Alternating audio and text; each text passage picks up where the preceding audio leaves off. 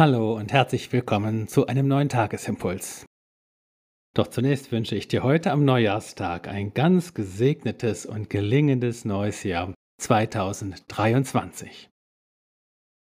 Die Losung an diesem ersten Tag in dem neuen Jahr steht im Psalm 42 und lautet: Meine Seele dürstet nach Gott, nach dem lebendigen Gott. Wann werde ich dahin kommen, dass ich Gottes Angesicht schaue?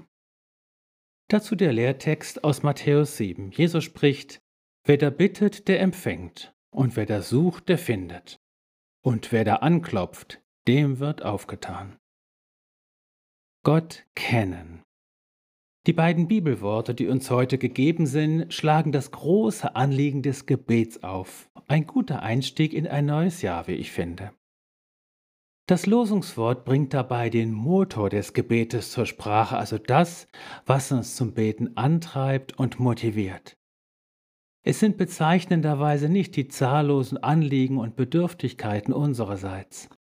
Es ist schlichtweg die Sehnsucht danach, Gott zu begegnen, eben das Angesicht Gottes zu schauen. Alles beginnt mit der Sehnsucht, sagt Nelly Sachs, und das gilt bestimmt auch für das Gebet. Ich wünsche dir also auf deinem Gebetsweg durch das neue Jahr, dass du mit diesem Gottesdurst in dir wieder in Berührung kommst. Vermutlich wird dir ohne ihn irgendwann die Motivation, der Schwung und die Kraft zum Beten ausgehen. In der Bergpredigt räumt Jesus dem Gebet viel Raum ein und spricht dabei die Worte, die heute unseren Lehrtext bilden. Jesus lehrte wie niemand zuvor von Gott als dem Vater. Nicht allgemein für alle Menschen oder für das Volk Israel, sondern ganz persönlich als dein und mein Vater in dem Himmel.